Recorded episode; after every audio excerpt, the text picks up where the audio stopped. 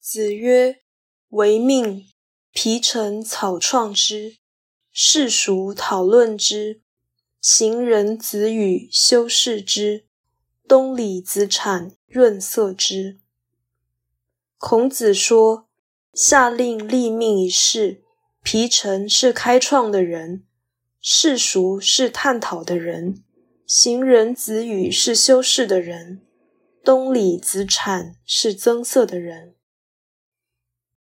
违命的含义很广，可能是拟定命令，也可能是推行天命，也可能是解释神意。本文如果视为政治事实，则意义不大；如果视为历史解释，就内涵丰富。